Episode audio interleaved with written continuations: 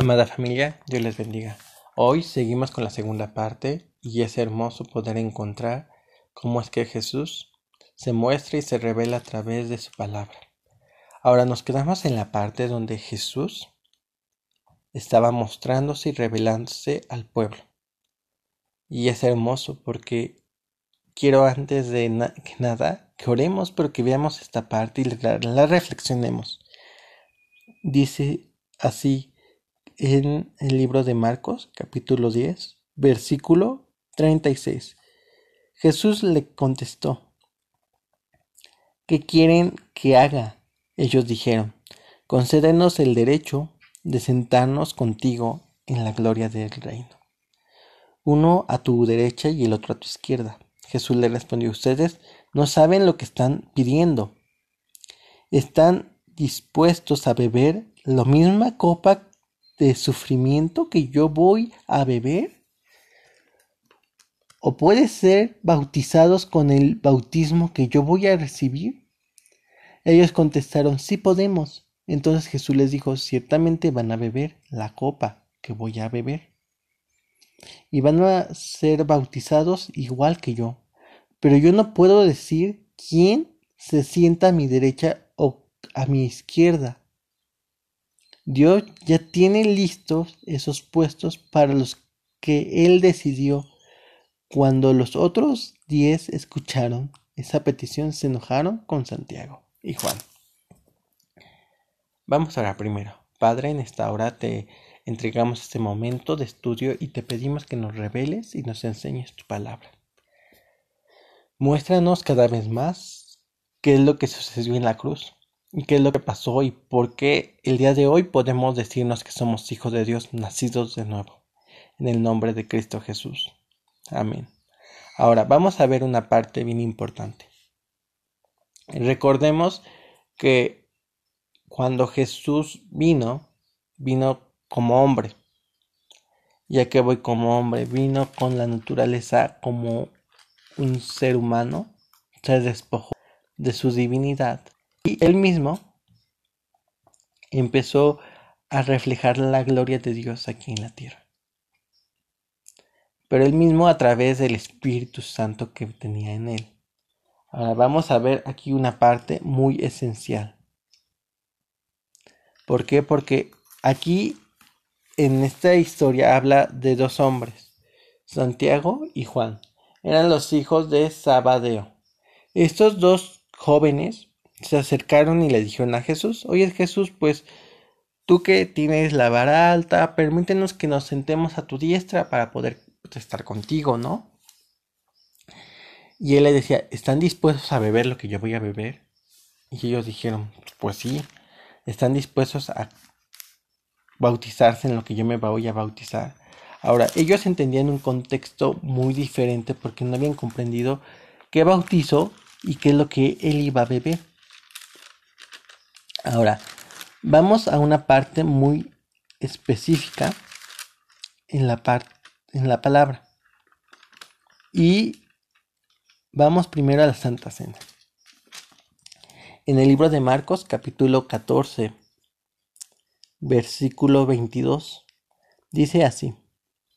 Mientras comía Jesús tomó el pan y dio gracias. Lo partió y se los dio a ellos. Tomen, este es mi cuerpo. Luego Jesús tomó y dio tomó la copa y dio gracias, se las entregó a los seguidores y todos bebieron de ella. Y dijo, esta es mi sangre que estableceré el nuevo pacto. Ahora, ¿por qué les decía primero la copa? La copa, y esto igual nos muestra con Melquisedec del nuevo pacto. ¿Por qué? Porque a través de la copa era la sangre de Cristo Jesús que tenía que ser eh, esparcida por toda la tierra y esparcida tenía que ser derramada. ¿Por qué? Porque a través de su sangre había una redención y a través de su sangre habría libertad y vida eterna. Ahora en su sangre, Él la entrega, pero nosotros la bebemos. ¿A qué voy con esto? No significa que eres un caníbal. Sino que nosotros a través de esa sangre disfrutamos el nuevo pacto. Tomamos el nuevo pacto por medio de su sangre, es lo que estaba dando a entender. No solamente era porque es la muerte de Jesús, sino por su resurrección. Él en su resurrección sube al tabernáculo celestial con Dios y entrega esa sangre. O sea, la sangre no solamente es vertida a la tierra, sino es llevada para limpiar nuestros pecados. Es hermoso. Y aquí le dice, ¿tú estás dispuesto a que tú mueras conmigo en la cruz? ¿Estás dispuesto a cargar todos los pecados de la humanidad? Le, decía, le estaba mostrando su condición. Tú eres una persona que has pecado. Y para que pudiera cumplirse la ley, vámonos a Romanos 8, porque aquí nos muestra lo que exigía la ley para que hubiera justificación de pecados. Dice así, Romanos 8, capítulo 22, desde el 22 dice, todos sabemos hasta hoy, toda la creación se queja de dolor y sufre como una mujer en dolores de parto. No solo el mundo, sino también nosotros sufrimos. Pero ya tenemos el Espíritu Santo como anticipo de la promesa de Dios. Ahora esperamos que Dios nos dé todos los derechos como hijos suyos cuando nuestro cuerpo sea liberado. Cuando fuimos salvados recibimos esa esperanza, pero una esperanza que se va no es realmente una esperanza. Para esperarlo, que ya se ve. En cambio nosotros esperamos en algo que no podemos ver y lo esperamos con paciencia. Y aquí hace mención a algo importante. Dice, de igual manera el Espíritu nos ayuda a nuestra debilidad, por ejemplo.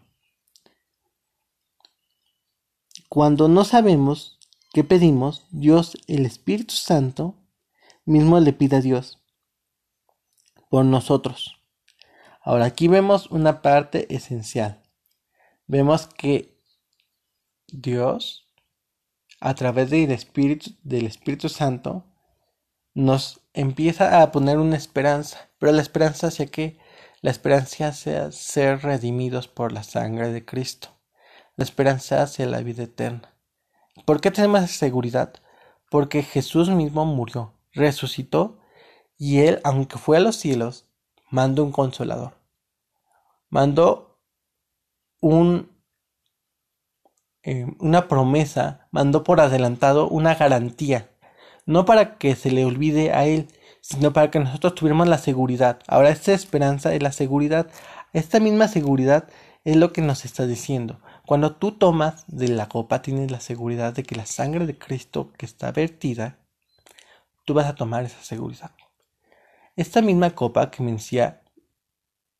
mencionaba en la palabra era la misma copa que tenía que estar esa copa que era en la ley y esa copa tenía que ser puesta.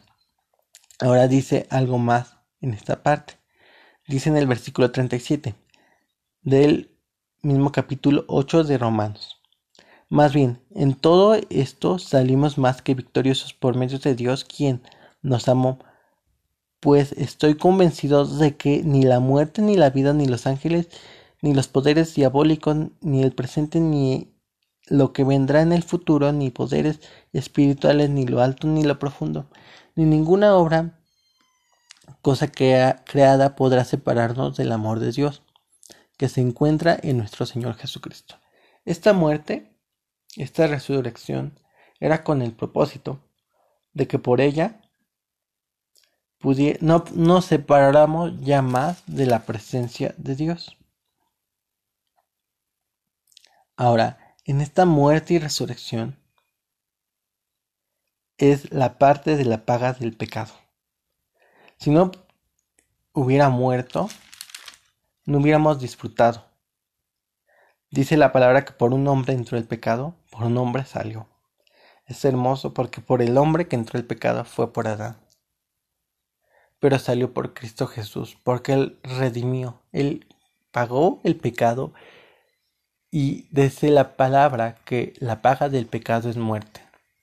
Él a través de su muerte pagó el pecado y el bautismo que habla en la palabra de Dios es algo hermoso porque porque ese bautismo cuando tú te bautizas tiene un efecto especial porque estás recordando, haciendo un memorial y aparte estás haciendo un compromiso. Y eso lo veremos en otra parte del estudio. Es que el hablar de una sola cosa es hablar de algo inconcluso. ¿Sabes? Pero dice así en la palabra de Dios. Primero vamos a ver esta parte para que veamos cómo es, dice la palabra. Primero dice en Romanos 5:12, el pecado llegó al mundo por lo que se por lo que hizo un hombre. Con el pecado que llegó también la muerte. Todos tendrán que morir por lo que han pecado. El pecado llegó al mundo antes que la ley, pero Dios nos no acusa a la gente de pecado si no hay una ley. Ahora, esto mismo vuelvo, nos está enseñando directamente en la palabra esta parte que les decía. El pecado tenía una consecuencia. Cuando la ley se aplicaba y veía el pecado, la consecuencia se aplicaba que era la muerte. Ahora, Dios no te, no te quiere condenar si no hay ley. ¿A qué voy con esta parte? Si hay justificación, la ley no te condena. Entonces no hay paga por muerte. Pero para ello es necesario que Jesús tuviera que haber muerto. Más adelante dice, en el 21, el pecado reinó por medio de la muerte, pero ahora el generoso amor de Dios reina aprobándonos por medio de nuestro Señor Jesucristo, dándonos vida eterna. Eso es lo que hizo la sangre, nos aprobó. Cuando el pecado reinó para darnos muerte, Él nos aprueba. Ahora quiero que veamos una parte bien importante. Ahora sí, en la parte de la resurrección en Cristo. Pero esta resurrección en Cristo tiene un punto más emocionante porque dice así, en el capítulo 6 de Romanos, dice, bueno, ahora que vemos a decir, ¿será que debemos seguir pecando para que Dios nos perdone aún más? Claro que no. Ya hemos muerto al pecado, así que no podemos seguir viviendo en el pecado. A ver, espérate. Entonces, si Dios ya nos redimió, ya cubrió el pecado, lo que dice, entonces ya somos justificados. Entonces, podemos seguir pecando. Y aquí le muestra el apóstol Pablo. A ver, espérate, no. ¿Por qué? Porque cuando, cuando morimos, Ahora, morimos espiritualmente. Escucha muy chistoso, pero quiero que entiendan y pongan atención. Una persona cuando muere espiritualmente, muere por dos cosas. Una, muere porque la naturaleza que él tiene no tiene vida, así que está muerto. Su naturaleza celestial, pero la naturaleza terrenal está viva. Entonces espiritualmente está muerto, pero está vivo en el pecado. Pero cuando tú aceptas a Cristo Jesús, Él te perdona. Tu naturaleza de pecador, pecador es una persona que comete constantemente el pecado y no está consciente de lo que hace, la quita Dios. Y entonces ahora, ahora en Cristo estás consciente de que pecaste y vas directamente con Dios. ¿Por qué? Porque una, Puede que tengas miedo y que no está bien, que tengas miedo a que te vayas a ir al, infierno, que sí puedes irte al infierno. Pero lo que digo que no está bien es que vayas y corras a pedir perdón a Dios porque tienes miedo a que pierdas tu salvación. Porque no es así, no tiene que ser por ello, tienes que ir genuinamente con Dios porque tienes temor en Dios y no quieres que el pecado te aparte, no porque tengas miedo a la condenación. Eso no no está bien ni lo correcto, ¿sabes? Pero bueno, más adelante nos dice que Entonces tu condición, cuando ya estás en Cristo, tu condición ya no es de pecador porque es de un hombre y mujer que está buscando purificarse. Entonces Dios te llama santo, porque Dios ya te santificó y aunque tú peques, tú tienes la conciencia de que vas a dejar de pecar. Y vas con Dios y haces un efecto que se llama arrepentimiento. Anteriormente Juan el Bautista, quiero darles como una pequeña introducción, Juan el Bautista era un hombre que hablaba acerca del perdón de pecados. Pero iban delante de Dios porque veían el pecado y veían la condenación y, ay, qué feo. Pero ahora que viene Dios a través de Jesús, viene y muestra su generoso amor. Ahora muestra que no le tengan miedo al pecado, porque ya son libres, ya no le tengan temor al pecado, sino que muestra que ahora vayan con Dios porque ellos, ellos quieran y porque ellos amen a Dios y ellos quieran seguir buscando de Dios y no quieran apartarse. Eso es hermoso. Entonces, tu naturaleza ya es cambiada, ya no eres pecador. Eres un hombre que ha cometido pecado, pero deja de ser pecador cuando tienes la conciencia y pides perdón, te arrepientes y volteas tu mundo en 180 grados y dejas de hacer lo que hacías que era mal. Ahora, en esta parte está algo hermoso porque dice en el versículo 3, ¿no saben ustedes que todos los que sufrimos, perdón, que fuimos bautizados en Jesucristo, nos unimos a Él en una muerte?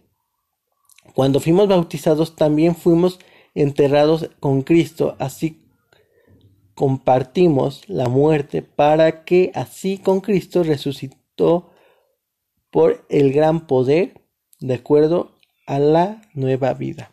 Ahora, tú aceptaste a Jesucristo.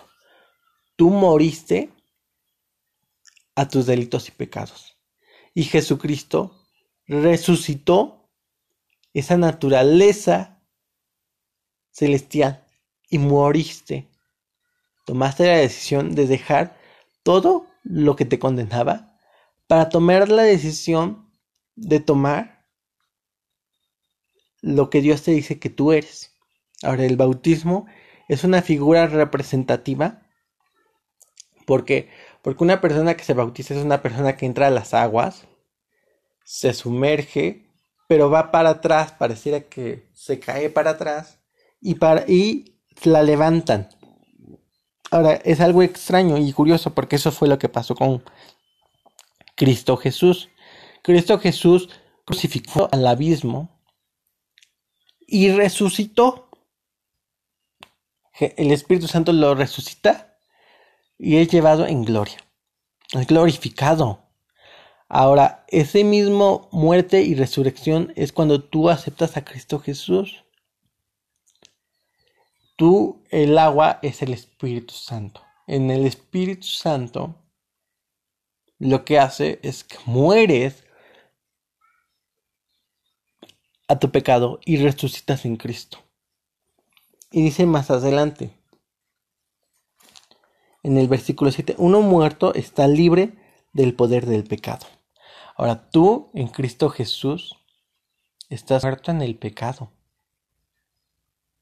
Tu pecado ya lo fue pagado y ahora estás resucitado en una vida eterna. Eres libre ya no hay nada que te condene. Y si algo te condena, tienes que ir delante de Dios y Señor, perdóname, me arrepiento y ya no lo vuelvo a hacer. Eso es. Y, más adelante dice, como nosotros hemos muerto en, con Cristo, tenemos fe de que también vamos con Él. O sea, no solamente la muerte física, o sea, física, espiritual, física que voy, no solamente la muerte de, de cambio de naturaleza, sino es una, un cambio de naturaleza perpetuo. ¿Por qué? Porque tú eres un espíritu que tiene un alma y vive en un cuerpo. Eres un espíritu a que voy con esto. Dios te hizo un espíritu. Es un tú sin tu cuerpo no eres nada. Un ejemplo, una persona que está en coma. Una persona que está en coma, si está en coma, entonces no puede hacer nada porque su cuerpo no puede pararse, porque no tiene fuerzas. Su espíritu está descansando, pareciera. Pero está en coma, no le pasa nada. Así es lo mismo. El cuerpo es un estuche. Tu alma mm, son emociones, son pensamientos, pero si tú no las ejerces, si tú no las piensas, entonces el alma por sí sola no puede trabajar. necesitas un cuerpo y necesitas una alma. Pero tú eres un espíritu por esencia. Entonces, como ese espíritu te una eternidad espiritual. La eternidad empieza desde ahora para siempre. Tú tienes ahora la confianza de que por medio de esa muerte y resurrección de Cristo Jesús, tú moriste al pecado, sí, pero vas a seguir, o sea, tu cuerpo va a ser tierra, pero Dios te va a dar un mejor cuerpo, un cuerpo glorificado, porque es la palabra que te lo va a dar, y que aparte de ello, te va a dar a ti algo importante y emocionante. No sé si a ti te encante esta parte, pero a mí me llama mucho la atención. Te va a dar un acceso al cual tú ahora vas a poder tener una eternidad. Una eternidad libre de todo lo que te agobiaba en este mundo. Entonces, yo le decía a estos dos hombres, los hijos de Sábado por medio de Jesús, que a él no le no le iba a ser como que rebel como pues él no podía designar quién sí quién no pero que Dios ya sabía quién iba a ser. Y como que él ya sabía él dio su amor para todos pero él ya sabía quién iba a rehusarse y decir no ¿Y quién iba a decir que sí? Por eso decía, tú vas a tomar de los beneficios de mi muerte. Vas a tomar de los beneficios de mi resurrección. Eso es hermoso. Porque tú ya no vas a sufrir una muerte eterna. Ya no vas a sufrir la carga del pecado. Ya vas a tener los beneficios de la cruz. Y eso es hermoso porque eso te enseña que entonces Jesucristo se hizo ese eh, gran, pero gran ofrenda delante de Dios. Ese sacrificio es la palabra correcta. Para poder justificarte y no cubrir el pecado, sino quitarlo desde el origen, desde raíz. Y ahora sí, darte tu identidad. Y, y vamos en, torno a que cuando vemos esa identidad, Él hizo lo mismo que hicieron los sacerdotes. Fueron delante de Dios y con su sangre, con su vida, te dieron vida.